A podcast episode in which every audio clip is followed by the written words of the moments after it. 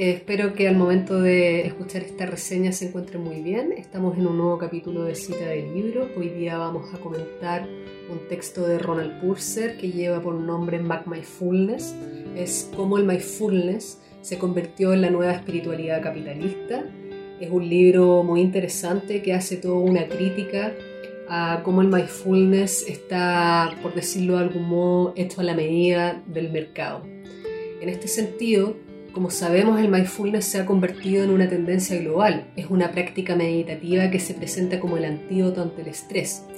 Pero a su vez, y este es uno de los cuestionamientos que hace Ronald Purser en este libro, nos hace responsables de padecer este estrés sin cuestionar los factores externos que, realmente lo generan que generan la angustia, la ansiedad en las sociedades modernas, neoliberales y capitalistas. Entonces, la presentación apolítica de esta técnica que promete una ambigua libertad, por llamarlo de algún modo, además de mejorar el rendimiento y la concentración, se podría convertir, como advierte este autor, en la nueva espiritualidad capitalista, en una forma banal de espiritualidad que pone trabas a la transformación social y política y, refuerza el statu quo neoliberal. Entonces, tal como se señala en la contratapa, dice, este libro desenmascara la supuesta revolución del mindfulness, mostrando cómo las empresas, las escuelas, los gobiernos o incluso el ejército han convertido esta práctica de raíces milenarias en una herramienta para el control y la pacificación social.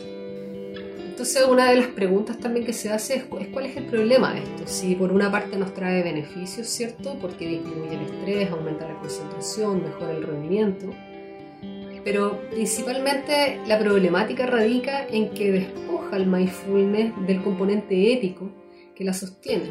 Entonces, por ejemplo, acá, porque el mindfulness proviene de la tradición budista, entonces aquí la meditación en el budismo está acompañada de un comportamiento ético, no se concibe sin la ética y es una visión también que apunta al beneficio de todos los seres sintientes, al cultivo del amor bondadoso, a la comprensión de la interdependencia, a poder erradicar la codicia, la hostilidad y ser conscientes del sufrimiento y, qué es lo que provoca también este sufrimiento.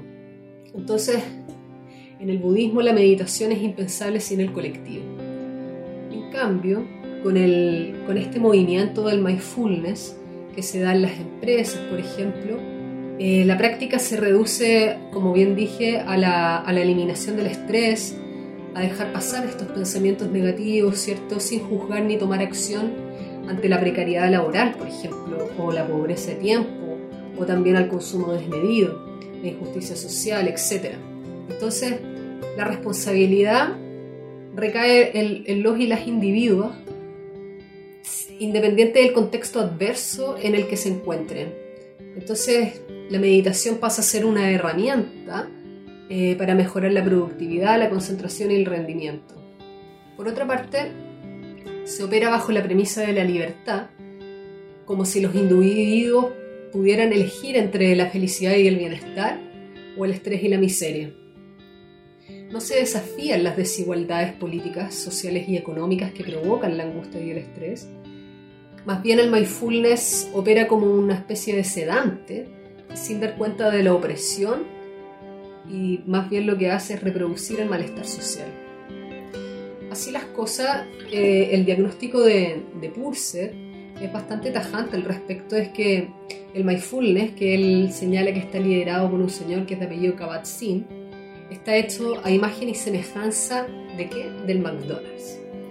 Entonces vendría a ser como, el mindfulness vendría a ser como, como la como la comida rápida de la meditación. Estando claramente lejos de ser una revolución de la conciencia, que es como también se vende, como pregonan sus patrocinadores, sino que es más bien una herramienta de autoayuda mercantil al servicio de los imperativos neoliberales de la productividad, del individualismo y también de la libertad. Y ahora voy a hacer una, una cita también para poder esclarecer lo, lo que Purcell plantea en este libro de Mac Mindfulness. Él dice, para Kabat-Zinn y sus seguidores, los culpables de los problemas de una sociedad disfuncional son los individuos descerebrados e inadaptados, y no los marcos políticos y económicos en los que se ven obligados a actuar. Kabat-Zinn lleva esto un poco más allá. afirma que nuestra sociedad entera está sufriendo de un desorden de atención generalizado. Aparentemente, el estrés y el sufrimiento social no son el resultado de desigualdades masivas, prácticas empresariales nefastas o corrupción política, sino de una crisis dentro de nuestras cabezas, lo que él llama una enfermedad del pensamiento. A esto agreguemos que el mindfulness se ha transformado en un gran negocio, o sea, con ganancias de miles de millones de, dólares. El mindfulness corporativo para las empresas, tenemos las aplicaciones descargables en nuestro celular como Headspace y Calm, los libros de autoayuda, todo esto son parte de la apuesta de, de una especie de bienestar global. Entonces, como, como señalé anteriormente, es importante reforzar que si bien el mindfulness se encuentra en sus orígenes en la meditación budista, en esta última, la práctica de la meditación eh, es inherente a una vida ética. En cambio, lo que sucede con el mindfulness eh, se pone al servicio de los mercados. Efectivamente, ayuda a reducir la ansiedad eh, y las perspectivas ante el futuro. También mejora el rendimiento, la concentración. Sin embargo, estos resultados calzan perfecto con lo que busca el neoliberalismo, que es mejorar la productividad, tener empleados felices y pasivos. Y, aquí también podemos hacer la conexión con los que trabajan estas temáticas, que son otros pensadores más del, ámbito de la filosofía o la psicología, por ejemplo. Eh, tenemos los que piensan las sociedades de control.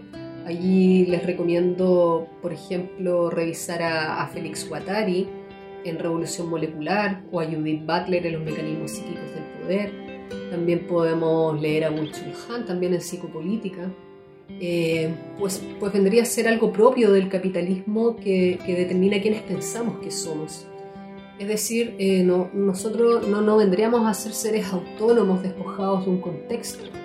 Eh, nos reconocemos bajo una lógica de consumo en que, en, que, en que hemos sido colonizados por lógicas del mercado que afectan nuestra manera de ser y estar en el mundo, de habitar en el fondo. Entonces, no podemos perder de vista estos factores y lamentablemente el mindfulness pareciera adaptarse a este sistema, hacer la vista gorda, por llamarlo de algún modo, y la atención plena ayudaría a cumplir con, la, con las presiones que se imponen. Eh, como dice Bulchul Han, ahora uno se explota a sí mismo y cree que está realizándose.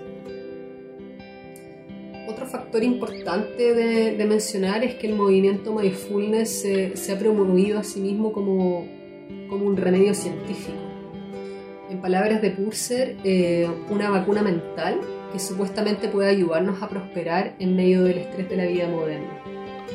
El mindfulness se comercializa a menudo como una forma de mejorar nuestra productividad, una técnica útil para desarrollar la actitud mental necesaria para que podamos convertirnos en trabajadores más productivos y eficaces.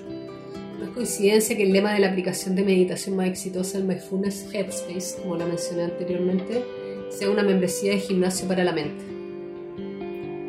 Entonces, mal utilizada la técnica del mindfulness, es decir, eh, solo considerando su lógica utilitaria e individualista, las personas pierden la esperanza y y cuál avestruz que tienen que, esconderse bajo tierra, ¿cierto? Se, se, autodisciplinan en esconder la cabeza, entregándose a la pasividad y sin dar cuenta de los condicionamientos que provocan el descontento, la ansiedad y el estrés. Solo cuestionando los paradigmas, eh, el cultivo crítico de las conciencias y, dejar de inculcar una mentalidad neoliberal eh, que fomenta la pasividad podríamos generar ciertos cambios. Como señala su autor, descontextualizar al mindfulness de su propósito original de liberación y transformación, así como su base en la ética social, equivale a pactar con el diablo. En lugar de utilizar el mindfulness para liberar a los individuos y a las organizaciones de las dañinas raíces de la codicia, de la hostilidad y el engaño, lo que hace es transformarlo en una ética banal, y de autoayuda que puede reforzar esas raíces. Este libro entonces viene, viene a explorar cómo se produce este fenómeno y qué, también qué se puede hacer al respecto. El enfoque es cambiar el yo al nosotros y también de poder así despojar al neoliberalismo del mindfulness. Esta fue cita de libros. Recuerden que estaremos todas las semanas comentando las novedades del mundo editorial. Y también más abajo les voy a dejar algunos relacionados que fueron los, otros pensadores que mencioné en esta oportunidad. Que muy bien.